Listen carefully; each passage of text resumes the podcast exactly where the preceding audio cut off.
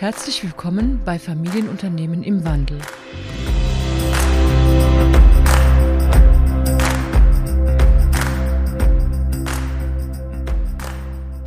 Mein Name ist Johann Neumeier und wer sich jetzt über die Namensgleichheit wundert, die ist beabsichtigt.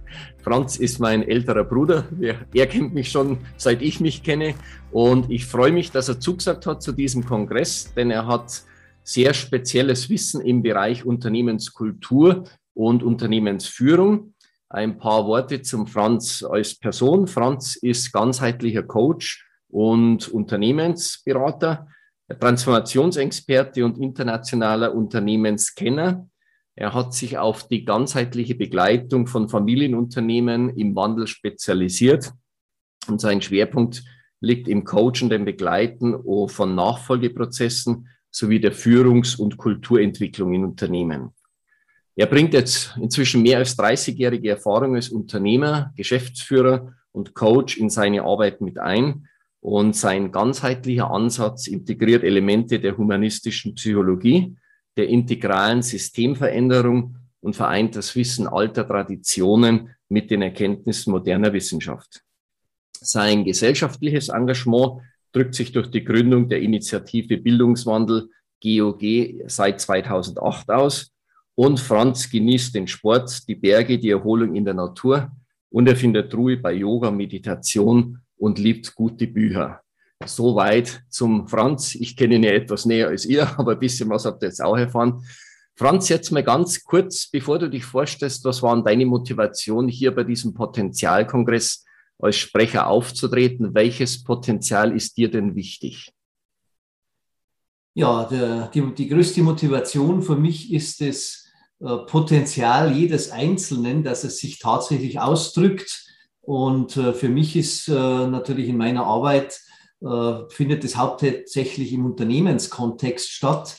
Und leider ist es ja so, wenn man die Gallup-Zahlen, das ist ja dieses Marktforschungsinstitut, das seit, glaube ich, 20 Jahren die Mitarbeiterzufriedenheit jährlich misst, ist es eine katastrophale Situation, denn tatsächlich Menschen, die ihr Potenzial freudvoll im Unternehmen ausleben und dort gerne arbeiten. Das sind ungefähr 15 Prozent. Das werden immer noch weniger jedes Jahr. Uh, ungefähr 60 Prozent der Menschen uh, sind eigentlich nicht motiviert im Unternehmen und bei 20 Prozent geht es sogar so weit, uh, dass es teilweise in, in Widerstand geht. Das heißt, die Arbeit sollte ja eigentlich der Ausdruck des Potenzials sein wo wir jeden Tag gern hingehen, um das zu entfalten, was in uns steckt. Und das ist ja auch ein wesentliches Element, neben Elementen wie der Partnerschaft äh, zum Beispiel, um sein Potenzial zu, zu leben. Und das findet praktisch überhaupt nicht statt. Und äh, mir ist eben sehr daran gelegen, dass die Unternehmen, und da spreche ich speziell die Unternehmenskulturen an, äh, sich verändern, damit, ich würde es mal so ausdrücken, damit die Wirtschaft wieder dem Menschen dient und nicht umgekehrt. Mhm. Das heißt jetzt, du sprichst die Unternehmer an, aber du sprichst jetzt in diesem Kongress, glaube ich, auch den Arbeitnehmer mit an, denn der Arbeitnehmer ist ja der, der derjenige ist, der die Unternehmenskultur erträgt, erleidet oder sich darüber erfreut und der erstmal ein passiver Teil dieser Kommun oder dieser Verbindung. Was kann denn jetzt ein Arbeitnehmer tun, damit es ihm in dieser Beziehung besser geht? Und ich glaube, das ist ein großer Teil von dem, was du uns erzählen möchtest. Bevor du da einsteigst, vielleicht möchtest du eine kurze Vorstellung machen, damit die Menschen dich auch kennenlernen, was dein Hintergrund ist, warum du das machen kannst. Ja, ich bin eigentlich von meiner Grundausbildung bin ich Ingenieur Fahrzeugtechnik und habe in der Automobilzulieferindustrie äh, meine gesamte Angestelltenzeit äh, erlebt, habe dabei auch das Thema Coaching kennengelernt und war immer in und mit Familienunternehmen äh, unterwegs, was mir äh, sehr wichtig ist, weil ich das Gefühl habe, dass äh, das wirklich der Rückgrat der, äh, der Gesellschaft ist, der Unternehmergesellschaft ist, aber auch, weil dort einfach deutlich mehr Ethik auch gelebt wird als in vielen Konzernen. Äh, ich bin dann nach USA gegangen für zwölf Jahre, war dort Geschäftsführer für ein deutsches Automobilzulieferunternehmen und habe dort begonnen, mich mit unterschiedlichsten Themen von Kultur zu beschäftigen. Zuerst habe ich gemerkt, dass äh, ich mit meiner deutschen Führungskultur, die ich mitgebracht habe, äh, in den USA nicht sehr gut ankam und habe mich jetzt erst einmal mit Landeskulturen, Nationalkulturen und deren Einfluss auf die Arbeitswelt beschäftigt. Und dann habe hab ich im Zuge meiner äh, Geschäftsführertätigkeit ein weiteres Unternehmen aus Kanada übernommen. Und da kam erstmal das Thema Unternehmenskultur auf mich zu, dass ich zwei Unternehmenskulturen integrieren durfte und äh, habe mich dann sehr intensiv mit diesen Dingen beschäftigt und gemerkt, welche äh, Macht sozusagen, welche Größe die Unternehmenskultur äh, darstellt. Äh, bin die letzten 20 Jahre mit diesem Thema neben dem Coaching von Führungskräften und Teams äh, unterwegs gewesen, lange belächelt worden. Äh, aber in den letzten fünf Jahren ist es tatsächlich so und der VW-Skandal hat da wirklich geholfen, wo man ja gesagt hat, es ist ein Problem dieser Abgasmanipulation der Kultur. Und seither äh, ist das Thema Kultur tatsächlich im Aufschwung, dass die Menschen merken, äh, Kultur ist mehr als ein Soft-Thema, das man sich leistet, wenn, wenn man Zeit dazu hat. Und das freut mich besonders, dass das, was mir sehr am Herzen liegt, jetzt auch immer mehr in der Wirtschaft sowohl von den äh, Angestellten als auch von den Unternehmern in den Mittelpunkt gerückt wird. Wie würdest du denn jetzt Kultur definieren, damit wir vom Gleichen sprechen? Weil Kultur gibt es wahrscheinlich auch wieder verschiedene Definitionen, verschiedene Vorstellungen der einzelnen Menschen. Wie definierst du Unternehmenskultur? Ja, man kann sagen, die Kultur ist so, so was ähnliches wie die Persönlichkeit eines Unternehmens. Äh, jeder Mensch hat ja eine Persönlichkeit, die aber eigentlich äh, nicht sichtbar ist. Das heißt, die Persönlichkeit, das sind ja äh, Werte, das sind Überzeugungen, das sind Glaubenssätze, also ganz starke Überzeugungen, das sind Annahmen über das Leben, das sind Gefühle, das sind Bedürfnisse, all diese Dinge, die letztlich in, in, in unserem Inneren schlummern, die sich aber ausdrücken dadurch, wie wir sozusagen, der, wie der Körper sich formt, aber auch wie wir uns verhalten, welche Fähigkeiten und Kompetenzen wir gelernt haben. Und so ähnlich ist es mit der Kultur. Die Kultur ist das Unsichtbare erstmal, das Innere eines Unternehmens. Das heißt, die gemeinsamen Werte, die gemeinsamen Annahmen, die gemeinsamen Bedürfnisse von einer Gruppe von Menschen, die in der Regel länger äh, zusammen sind und die sich dann in äh, sichtbaren Dingen ausdrücken im äh, Unternehmen, zum Beispiel durch, äh, durch Gebäude, durch Produkte, durch äh, Prozesse und Strukturen, aber natürlich auch durch das Verhalten der Menschen, durch das gemeinsame Verhalten der Menschen, die gemeinsamen Werte, äh, die sie dann äh, sozusagen in ihre, in ihre Umsetzung bringen. Also es ist was Immaterielles, quasi Unsichtbares, das sich erst im Außen ausdrücken kann. Mhm. Also praktisch ein Soft Skill im Grunde genommen, ein erstmal wenig greifbares, erstmal wenig messbares. Tool äh, Gibt es denn Möglichkeiten, diese Kultur irgendwie zu messen? Weil man braucht ja einen Ausgangspunkt, man braucht einen Iststand. Wie definiert man jetzt eine Kultur im Unternehmen? Ja, es gibt äh, Methoden. Äh, ich bin damals eben auch in Amerika erstmalig auf jemanden gestoßen, der damit begonnen hat. Das war der, der ursprünglich der Wertebeauftragte der äh, Weltbank. Und äh, die Werte sind ja ein wichtiger Aspekt der Kultur. Und eine Möglichkeit, Kultur zu messen, ist eben äh, die Werte zu messen, die aus Sicht der, des Personals und der Führungskräfte im Unternehmen heute gelebt werden. In der Regel drückt sich das so aus, dass man eine Werteliste zusammenstellt von circa 100 Werten, die mit dem Unternehmen abgestimmt werden. Und die äh, Mitarbeiter benennen dann die zehn Werte, die aus ihrer Sicht im Moment in dem Unternehmen gelebt werden. Und da gibt es natürlich auch negative Werte, also nicht nur positive, zum Beispiel Wertschätzung oder äh, Mitarbeiterorientierung oder Vertrauen, sondern es gibt auch negative Werte wie äh, Informationen horten oder nicht weitergeben, äh, Manipulation, Machtausübung in, in, einem, in einem übertriebenen Format äh, und so weiter. Und, äh, und darüber bekommt man eben ein, ein Bild, äh, wo das Unternehmen steht.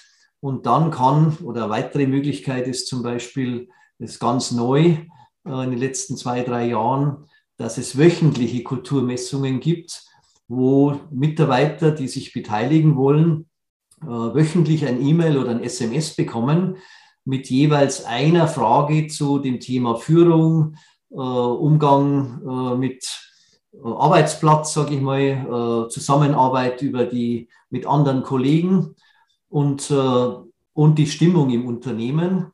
Und so hat man praktisch wöchentlich einen Zustandsbericht, könnte man sagen, und kann das Unternehmen danach äh, sehr gut steuern.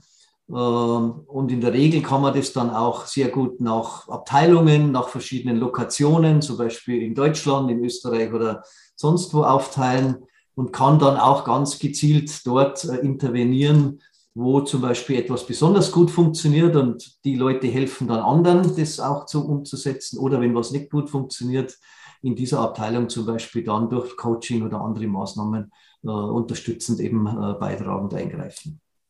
Jetzt hört sich das ja recht vielversprechend an. Äh, du hast vorhin gesagt gehabt, dass ganz viele Unternehmen oder auch Mitarbeiter in Unternehmen eher unzufrieden sind in ihrem Umfeld. Woran liegt es denn, wenn es diese Methoden ja schon längere Zeit gibt, dass es momentan noch ja, überwiegend weniger angewandt oder weniger gelebt wird? Also ich würde sagen, bis vor fünf Jahren, äh, nehme ich jetzt einfach mal diese Zahl, war der Hauptaugenmerk auf der Strategie gelegen. Also Unternehmenslenker haben sich im Schwerpunkt mit Strategie beschäftigt die Ausrichtung des Unternehmens, auch im besten Fall mit Vision und Mission äh, sich beschäftigt. Aber auch da war es so, dass das oft dann äh, geschrieben wurde und dann auch schöne Bilder an der, an der Wand hingen, aber dann doch eher selten nicht, nicht gelebt wurden oder ich muss besser sagen, auch vorgelebt wurden. Strategie ist in dem Sinne normaler für die meisten Unternehmer weil es ein, ein sehr faktisches, äh, kopforientiertes, gehirnorientiertes äh, Thema ist. Während die Unternehmenskultur, ich habe ja vorhin schon ein paar Dinge genannt, es geht um Werte, es geht um Stimmungen, es geht um Gefühle, es geht um Glaubenssätze, innere Annahmen, Bedürfnisse.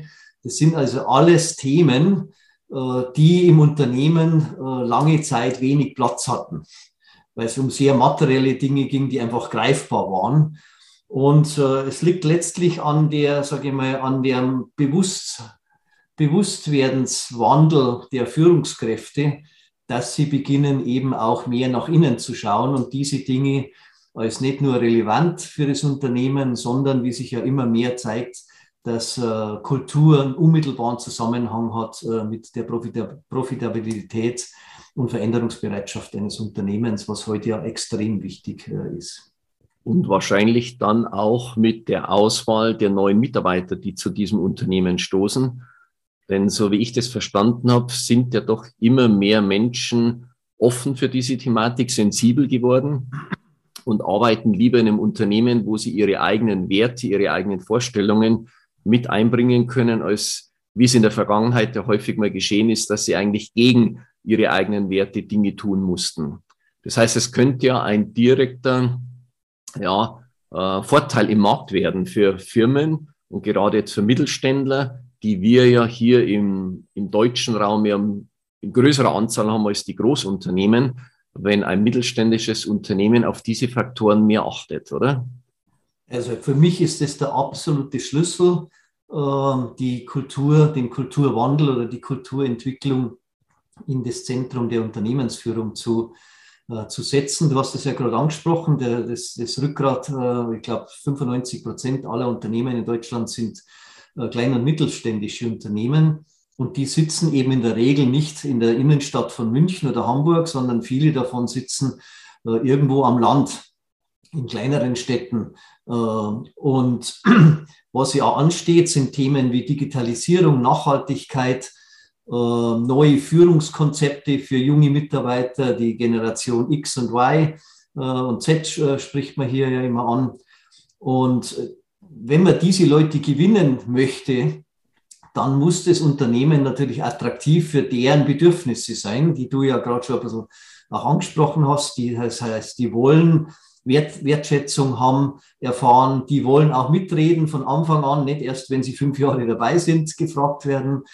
Äh, die sind eigenverantwortlich, die wollen sich selbst organisieren, die sind es gewöhnt vom, äh, von, von ihren Netzwerken, dass es da kaum Hierarchien gibt äh, und man einfach mit einem guten Dialogfähigkeit miteinander ins Gespräch kommt. Und, und wenn sozusagen diese Möglichkeiten die Kultur eines Unternehmens nicht anbietet, dann ist es nahezu unmöglich, diese Menschen zu finden. Vor allem, die werden ja von allen anderen auch gesucht. Gell? Auch BMW und Siemens und Microsoft sucht diese Menschen. Die sitzen mitten in den Städten, haben attraktive Gehälter. Das heißt, äh, wie kann da ein Mittelständler mithalten? Und wenn der die Leute nicht bekommt, dann ist aus meiner Sicht die Zukunftsfähigkeit des Unternehmens gefährdet. Weil wenn ich mich mit Digitalisierung, Nachhaltigkeit und neuen Führungsformen nicht nicht äh, beschäftigen kann, weil ich die Leute nicht kriege, äh, dann wird mir praktisch das Fundament für die künftige Entwicklung äh, fast genommen. Okay. Was kann denn jetzt der auf der anderen Seite der Arbeitnehmer machen, der genau diese Bedürfnisse in sich trägt? Wie erkennt der ein Unternehmen oder wie findet der ein Unternehmen, das zu ihm passt? Ja, es ist ja heute so, dass äh, interessanterweise sagt man immer, Menschen äh, suchen sich ein Unternehmen aus und verlassen dann aber den Chef. Das heißt, sie sind angezogen durch die, die Marke oder äh, zum Beispiel BMW oder attraktive Marken. Und äh, wenn aber dann der unmittelbare Vorgesetzte, die unmittelbare Führungskraft eben äh, nicht passt, dann gehen sie weg von der Person und nicht so sehr von dem äh, Unternehmen. Das heißt, das eine ist zum, zum einen ist es ganz wichtig, die Person, mit der man tatsächlich dann äh, zum Arbeiten äh, kommt, also der, der unmittelbare Vorgesetzte, äh, den sollte man sich natürlich genauer äh, ansehen und ich werde ein kleiner bisschen darauf eingehen in den nächsten Minuten, was, was man sich da anschauen könnte. Aber natürlich auch das Gesamtunternehmen, die Gesamtunternehmenskultur äh, ist natürlich äh, ganz wichtig, weil es natürlich eben auch hier äh, unterschiedliche Entwicklungsebenen, sage ich mal, auch, man könnte sagen, unterschiedliche Reifegrade von Unternehmen gibt.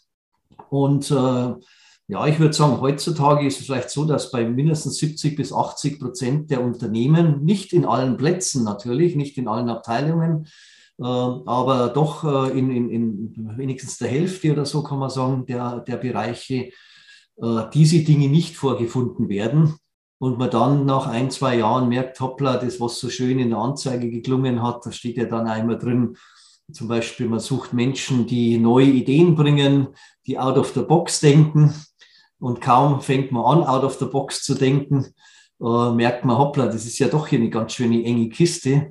Und das wollte mein Vorgesetzter eigentlich nicht, dass ich mitdenke oder dass ich so weit mitdenke, und das wäre natürlich gut, wenn man das vorher ein bisschen mehr evalu evaluieren könnte. Mhm. Und wie macht man das? Ja, es ist ja so, dass, äh, äh, dass sich Mensch, also ich sage mal, Kultur habe ich vorhin vielleicht so nicht so deutlich gesagt, äh, Kulturen ist ja, äh, entstehen aus einer Summe von Menschen. Denn ein Unternehmen, sage ich mal, ein, ein Gebäude, ein, äh, eine Wiese oder ein Prozess hat ja keine Kultur, sondern die Kultur bringt der Mensch ja mit rein. Das heißt, am Ende ist es so, je mehr Menschen sich gleich, gleich denken, fühlen und handeln, umso stärker äh, ist eine Kultur. Und damit beginnt, beginnt Kulturentwicklung eigentlich bei der menschlichen Entwicklung. Und wir alle haben ja Erfahrungen mit äh, der menschlichen Entwicklung, weil wir selbst durch diese Schritte schon äh, zum Teil gegangen sind, je nach Alter. Und äh, da gab es ein paar interessante Entwicklungspsychologen im letzten Jahrhundert, so um die 1960er rum. Viele kennen ja den Maslow äh, mit der Bedürfnispyramide vielleicht. Es gab aber auch eine Reihe anderer.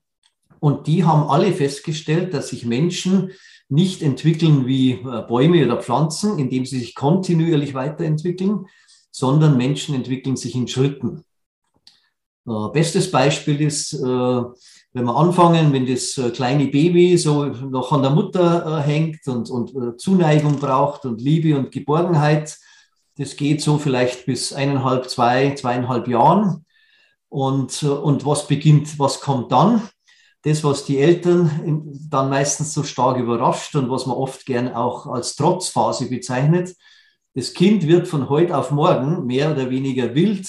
Es schreit rum, es legt sich auf den Boden und, und, und strampelt, weiß was, weiß was möchte und ich möchte sofort und jetzt und im Spiel im, im, im Sandkasten sagt plötzlich, ja, das ist meins und ich gebe nichts mehr her. Das heißt, hier ist so ein Entwicklungsschritt äh, passiert und zwar ist, merkt das Kind erstmalig seine eigene Ich-Identität. Ich bin wer. Äh, da beginnen die Kinder ja auch zu laufen. Das heißt, sie stehen auf ihren eigenen Füßen erstmalig, könnte man sagen.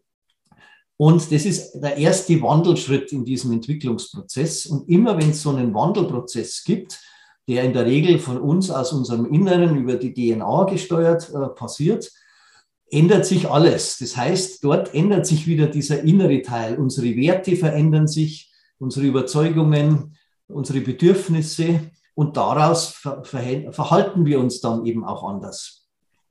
Und das geht öfter so im Leben. Der nächste Schritt ist ja zum Beispiel dieses äh, Kind, das ja Anarchie quasi lebt, äh, kommt dann in den Kindergarten oder in die Schule und lernt dann, ähm, sich einzuordnen, Umgang mit Hierarchien, Rücksicht nehmen auf andere Bedürfnisse, äh, Regeln einhalten und, und, und, und Ordnung halten und solche Dinge. Und der nächste Schritt ist dann wieder die Pubertät. Äh, das heißt, dort ist es wieder eine Ich-Phase, während der Schritt in die Schule ist eher so ein Einfügen in ein Wir-System. Äh, und die, die Pubertät ist jetzt, äh, wissen wir alle, da ändern sich alle Werte. Wenn man vorher noch die Werte der Eltern gelebt hat, dann wirft man das plötzlich alles über den Haufen. Und so geht es eben noch ein, zwei Schritte weiter bis, bis zum Alter. Äh, das heißt, wir haben einfach Menschen auf unterschiedlichen Erfahrungsebenen. Äh, und da wäre es jetzt wie, oder Reifegraden spricht man auch oft. Das heißt nicht, dass der eine Mensch mehr wert ist als, als der andere. Aber ich glaube, jeder kann verstehen, dass ein Mensch in der Pubertät schon komplexere äh, Themen oder Lebenssituationen äh, erleben kann und, und lösen kann als das dreijährige Kind. Das heißt, mit jeder dieser Entwicklungsstufen wird die, der Umgang mit höherer Komplexität äh, möglich.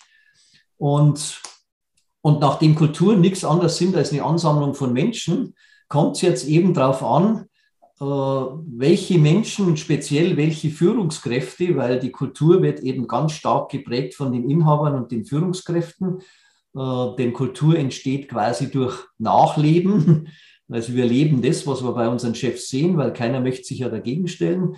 Äh, und, und deshalb finden wir unterschiedliche Ebenen, sowohl auf der Persönlichkeitsebene des, des Mitarbeiters, der einen Job sucht, als auch auf dem Reifegradebene des Unternehmens.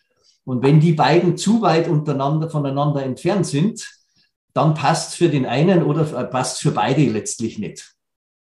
Und ich möchte mal kurz zwei, drei dieser Entwicklungsstufen aufzeigen, äh, so dass sich vielleicht auch die Zuhörer selbst ein bisschen einordnen können, sei es jetzt als Unternehmer oder Unternehmen oder sei es als Mitarbeiter. Und da wollte ich dir mal kurz äh, mein Bildschirm zeigen.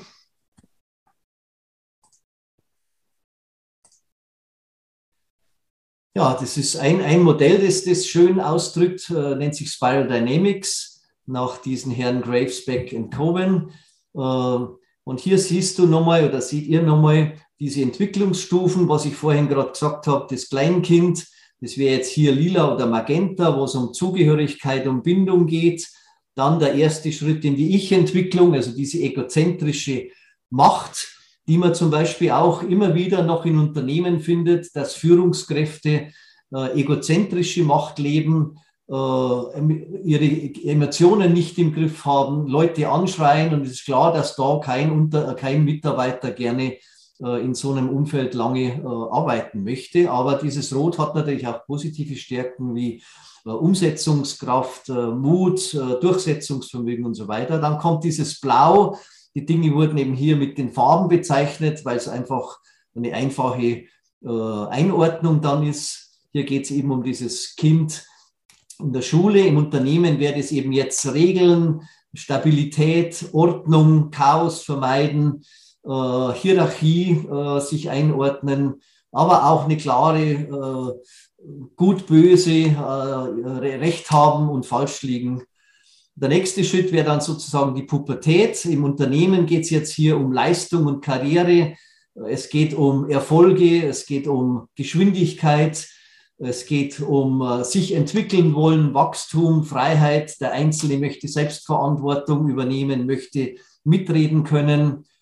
Äh, gleichzeitig ist dieses Orange eine sehr, äh, ich sage mal, materiell orientierte Unternehmenskultur, wo wenig Raum ist für ein Miteinander, für das Menschliche, also eher kühl.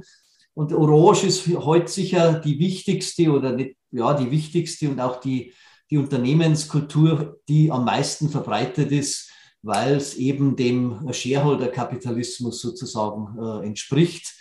Dieses Blau hier, was ich hier gesagt habe, das ist eigentlich die Unternehmensform äh, der, der, der Nachkriegsunternehmen, äh, die sich zum Teil eben jetzt in diese orange Form entwickelt haben, aber die zum Teil auch äh, immer noch in diesen, in diesen blauen Dingen agieren. Speziell die Führung ist hier über Anweisungen dem Mitarbeiter zu sagen, was er tun soll und der arbeitet einfach ab. Während bei Orange geht es um Ziele und der Mitarbeiter kann selbst mitentscheiden, welche Lösungswege er finden möchte. Da wird schon schnell klar, wenn ich ein Mensch bin, der gern eigenverantwortlich äh, mitarbeiten möchte, sich einbringen möchte, wachsen möchte, dass der sich in dieser blauen Kultur, wo er nur Anweisungen abarbeiten darf äh, und Hierarchien äh, unterliegen, starken Hierarchien unterliegen muss, sich nicht wohl, wohlfühlen wird. Aber auch umgekehrt, wenn ich als Mitarbeiter eigentlich gerne äh, weniger Verantwortung übernehmen möchte und es mir gut tut, Vorgaben zu bekommen, die ich genau abarbeiten darf, dann ist Orange ein unheimlicher Stress und ich fühle mich in einem blauen Umfeld äh, ziemlich wohl. Und der dritte Schritt, der heute auch äh, bei einer Reihe von Unternehmen gegangen wird, ist der Schritt von Orange nach Grün.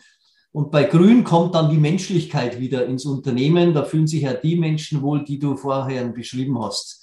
Äh, die Wertschätzung suchen, die Beziehung und Austausch suchen, hier geht es auch um Selbstreflexion. Äh, hier kommen die Themen wie Nachhaltigkeit, äh, Vielfalt, äh, Diversität und so weiter ins Unternehmen. Und Führung findet mehr als ein Begleiten statt. Die Führungskraft ist eher ein visionärer Führungskraft, der, der auch als Coach agiert und eben mehr dafür sorgt, dass Teams und so weiter zusammenarbeiten können. Und da sieht man eben schon, wo ist der Einzelne, wo ist das Unternehmen, wo ist der Vorgesetzte. Die Frage sollte ein Stück weit untersucht werden, damit man an den richtigen Platz kommt. Das bedeutet jetzt, ich habe verstanden, es gibt überwiegend diese drei Bereiche, Orange, Grün und Blau, die momentan in unserem Markt am meisten vertreten sind. Ja. Und jeder Einzelne kann für sich mal abklären, in welchem Bereich fühlt er sich mehr wohl. Ich denke, wir haben ja wieder alle Anteile wie immer, ist ja nicht nur fixiert auf eines, aber eines ist ja immer das, was uns am meisten oder was am meisten überwiegt ja. oder uns am meisten anspricht. Dann wäre ja schon mal eine gute Voraussetzung, wenn ich weiß, in welchem Rahmen bin ich überwiegend aufgestellt ja. und dann mir klar werde, und da ist jetzt die Frage, wie finde ich jetzt raus, ob die Firma orange, blau oder grün tendenziell ist? Ja, da habe ich jetzt einfach der, der Einfachheit halber einmal, ich habe ja vorhin gesagt, die, die Kultur drückt sich natürlich im Außen aus und äh, äh, ganz einfache Dinge, die man sich äh, ansehen kann, äh, habe ich einfach mal zusammengestellt. Ja, ich habe jetzt einfach mal drei Aspekte rausgesucht, äh, wo sich eine Kultur im Außen relativ leicht zeigen kann äh, oder beim Interview zum Beispiel. Das eine sind so die Menschen, wie sehen die Menschen aus, wie sind sie gekleidet. Äh, das zweite ist, äh, wie so ein eher typisches Gebäude, wenn ich da eingeladen bin zum Interview äh, zum Beispiel. Und das dritte wäre dann, wie könnten Büros zum Beispiel aussehen oder die, Gebäude im Inneren. Und da habe ich jetzt erst einmal diese konformistische Hierarchiekultur, also eher das Blaue genommen. Und da sieht man schon hier, das ist zum Beispiel die Firmenzentrale von einem großen deutschen Stahlhersteller. Ähm, man kann sich gut vorstellen, dass Microsoft hier ein Gebäude so nicht aussehen würde oder Apple oder sonst, sonst wie. Also das sind eher äh, auch häufiger äh, traditionelle äh, Gebäudeformen. Und äh, wenn man dann ins Innere reingeht, äh, zum Beispiel Behörden haben auch oft sehr viel äh, Blau, Krankenhäuser, dann kennt jeder so die langen Gänge, wo es viele Türen gibt und jede Türe ist zu. Da merkt man also schon, dass es dort in dieser Kultur kaum eine Zusammenarbeit gibt. Man spricht ja dann einmal von den Silos, wo dann einer die Akte so quasi einfach weiterschickt und ob da jemals was rauskommt, ist dann, äh, weiß man eigentlich gar nicht. Äh, es ist auch sehr, äh, die, die, Hierarchie drückt sich auch in der Kleidung hier ein Stück weit aus. Man sieht hier noch viel stärker als in den anderen Kulturen dunkle Anzüge, weiße Hemden, äh, Krawatte. Das heißt auch in zum Beispiel in der Finanzwelt äh, äh, findet man noch relativ viele dieser, dieser Aspekte in Versicherungen, äh, aber durchaus äh, in, in allen möglichen Unternehmen, die es eben so gibt. Äh, und äh, so Chefbüros sind eben oft auch noch eher mit, mit Möbelstrukturen, die man eben von früher her kennt. Parallel dazu ist es natürlich auch so, dass man diese Dinge auch auf der Website findet. Man kann auf der Website schauen, wie die Menschen dort dargestellt werden, wie die, äh, die Gebäude äh, und so weiter dargestellt werden. Und der wichtige Punkt ist für mich ja immer zu schauen, welche Vision oder Mission oder Werte werden denn da äh, dargestellt und passt es dann eher zu dieser äh, konformistischen blauen Kultur. Äh, tendenziell ist es sowieso seltener, dass eine blaue Kultur, eine rein blaue Kultur auf der Website eine Vision, Mission oder Werte äh, stehen äh, hätte. Dann gehe ich mal zur Orangenkultur, die leistungs- und wachstumsorientierte Kultur. Da sieht man vielleicht auch schon, dass das eben das ist, was man sehr häufig heutzutage sieht. Hier ist jetzt schon mal die Krawatte weggefallen. Das heißt, es wird so legerer Business-Outfit. Man arbeitet auch nicht immer im Büro bei, bei, in der Orangenkultur. Äh, modern eingerichtete äh, Möbel, äh, eben zeitgemäß auch viel Glas sieht man hier, wenn man in die Gebäude von außen schaut. Das ist häufig eine moderne Architektur von außen, zumindest dort, wo eben auch bei Großkonzernen sich das darüber ausdrücken kann. Und wenn man dann ins Unternehmen reingeht, da findet man durchaus offene Türen zum Beispiel, ähm, auch Großraumbüros, äh, wo auch unter Umständen die äh, Vorgesetzten schon äh, mit drin sitzen. Und ab Orange ist die Wahrscheinlichkeit schon groß, dass es sowas wie Mission, Vision, Werte vielleicht gibt. Das ist auch ein Zeichen, dass das jemand ist, der eben begonnen hat, in, in informellen Dingen zu reden, weil das ist ja auch ein Aspekt von Kultur bereits. Äh, und auch zum Beispiel, was ich in den USA oft gesehen habe, dass es keine äh, Empfangsperson mehr gibt, sondern nur noch ein Telefon da äh, vorne steht. Das heißt, es wird auch unpersönlicher. Die, die Büros haben weniger persönliche Dinge am Arbeitsplatz. Auch sowas kann man, kann man sehen übers Internet oder auf YouTube dann erkennen. Und dann kurz noch grün. Man sieht schon, diese drei sind einfach ganz anders äh, das heißt, jetzt ist die ganze Arbeitsatmosphäre ist viel legerer. Äh, der eine kommt mit der Jeans, der andere kommt in der kurzen Hose, einer Dreckkrawatte, der andere kommt mit, mit einem äh, schlapprigen T-Shirt. Es wird gemeinsam viel an Tischen gearbeitet. Auch die Natur spielt eine größere Rolle. Die Farben und Formen verändern sich. Man versucht auch die Gebäude äh, mehr in die Natur zu stellen oder um die Natur, ums Gebäude rum Natur zu äh, implementieren. Ähm, äh, klare Strukturen in dem Sinn, dass, dass die Gebäude alle rechtwinklig designt sind, sozusagen, fallen weg und eben sehr, sehr viel mehr wird im Team gearbeitet. Das heißt, es gibt auch viele Plätze, wo sich Teams äh, zum Beispiel äh, treffen können. Und das Miteinander drückt sich am einfachsten aus, indem man sich mit Du anspricht. In der blauen Kultur ist alles Sie. Und Orange ist so am Übergang vom Sie zum Du. Da ist es oft so, dass ein Teil der Leute spricht sich mit dem Sie an, ein Teil mit dem Du. Und auch das ist zum Beispiel ein schönes Kriterium äh, im, im, im Vorgespräch oder im Interview oder in, in der Sprache auf der Website, äh, ob man eben hier eher vom, vom Du oder vom Sie spricht. Aber natürlich müssen die Dinge, äh, die man sich hier so einen ersten Eindruck macht, dann immer nochmal verifiziert werden äh, in genaueren Gesprächen.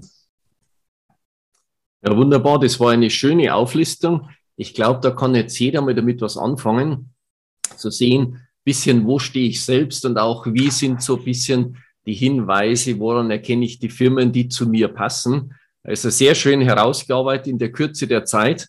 Die Dreiviertelstunde ist schon fast wieder um. Äh, ich glaube, dass doch der eine oder andere jetzt aufgrund deines Vortrags oder dieses Interviews nochmal ganz anders an die Stellensuche rangeht und gerade auch die Führungskräfte, die angestellten Führungskräfte, sich nochmal expliziter mit dem Unternehmen beschäftigen, wo sie sich bewerben oder wo sie sich bewerben wollen. Denn vielleicht geht es jetzt auch nicht mehr darum zu warten, bis eine Stelle ausgeschrieben ist, sondern vielleicht geben wir proaktiv unter diesem Gesichtspunkt auf genau die Firmen zu, die zu einem passen. Und häufig sind es ja dann die, die besseren Alternativen, wenn man einen Schritt voraus ist, bevor es dann wirklich im großen Ganzen veröffentlicht wird, hat man den Vorteil, wenn man schon mal den Schritt äh, oder den Fuß in der Türe mit drin hat. Ja, und du hast ja zu Beginn äh, gesagt gehabt, so, dass äh, in dieser Anfangsbeschreibung, dass der künftige Mitarbeiter oder der Angestellte oder auch die Führungskraft äh, eher in der passiven Rolle äh, ist, hast du so angedeutet. Und es ist eben auch manchmal zu viel Passivität, habe ich das Gefühl.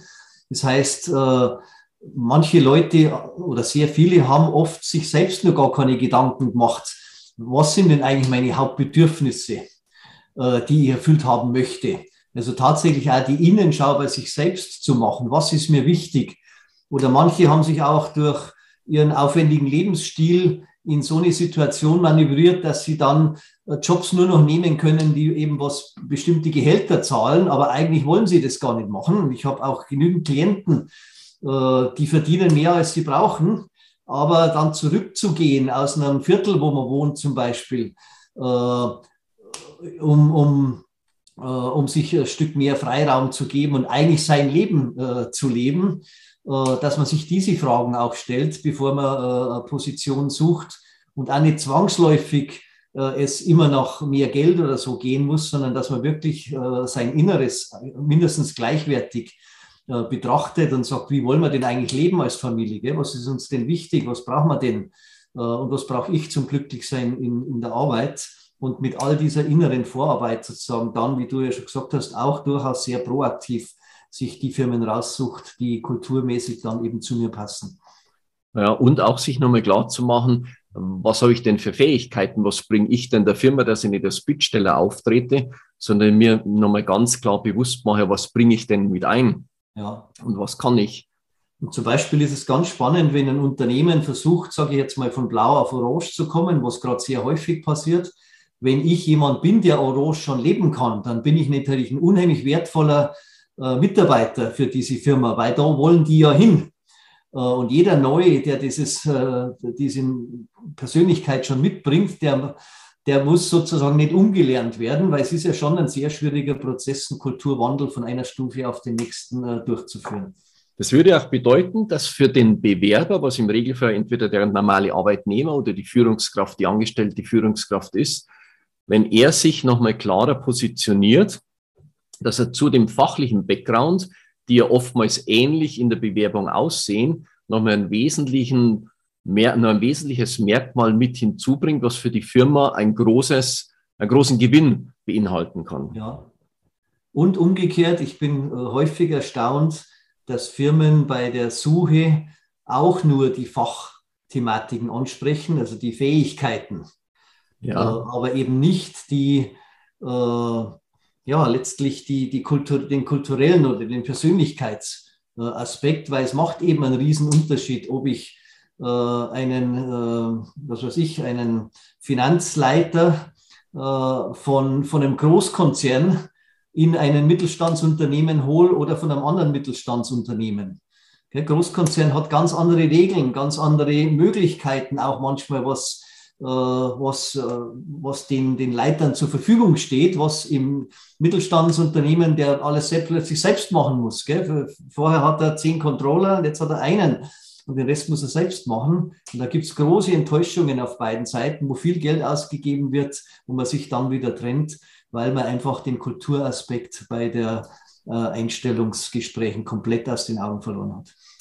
Was mir gerade auffällt, wie unglaublich groß das Potenzial der Möglichkeiten ist, und da sind wir wieder beim Anfang, beim Potenzialkongress, für Menschen, die sich Gedanken machen über sich selbst, über ihre Werte, über ihre Fähigkeiten und auch die Firmen genau das Gleiche, wie viel oder welche Möglichkeiten, welche großartigen Möglichkeiten hier vorhanden sind, wenn man diesen Punkt für sich mal angeht. Und das dauert ja nicht lange. Das ist vielleicht einmal eine Stunde oder zwei, wo man sich intensiv mit sich beschäftigt und dann die Richtung klar erkennt. Und da hast du jetzt für unsere Zuhörer was ganz, was Tolles vorbereitet.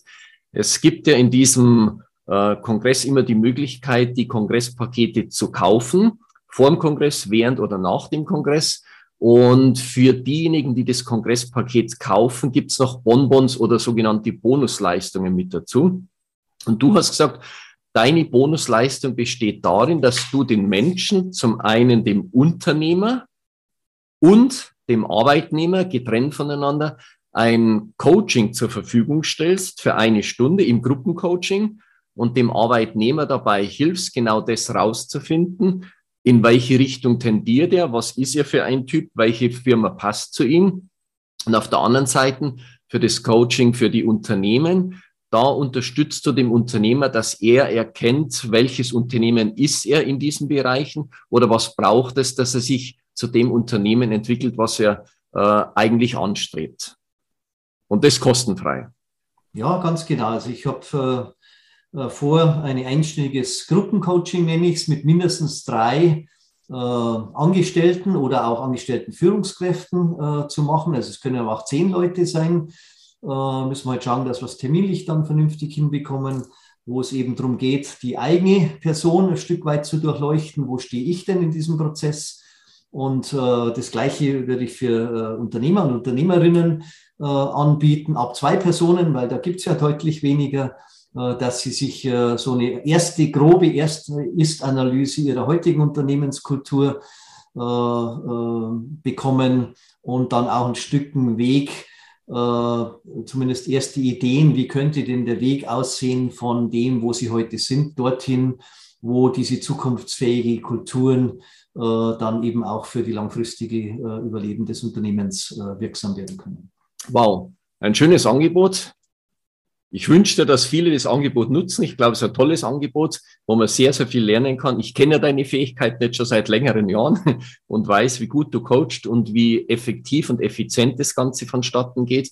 Und ich weiß auch, wie deine Preise sind. Also das umsonst zu bekommen, ist bestimmt ja fünfmal, sechsmal den Kongresspreis zu bezahlen. Also deshalb lohnt sich schon alleine. Ja, ich würde mich auch freuen, weil mein Purpose, wir haben ja vorhin auch von von Mission, Vision oder von Sinn und Zweck. Mein, mein Zweck ist eben äh, mitzuhelfen, dass die Wirtschaft wieder menschlicher wird. Und wenn ich auf dem Wege, auf diese Art und Weise was beitragen äh, kann, dann freue ich mich auch, dass ich meinen Zweck sozusagen darüber ein Stück weit äh, weiter erfüllen kann. Das war ein wunderbares Schlusswort. Ich danke dir, Franz Neumeier, Wege im Wandel die E-Mail-Adresse und die Website-Adresse wie immer unten angezeigt. Danke für die Zeit, die du dir genommen hast und viel Erfolg weiterhin. Danke dir, für Johann, für die Einladung.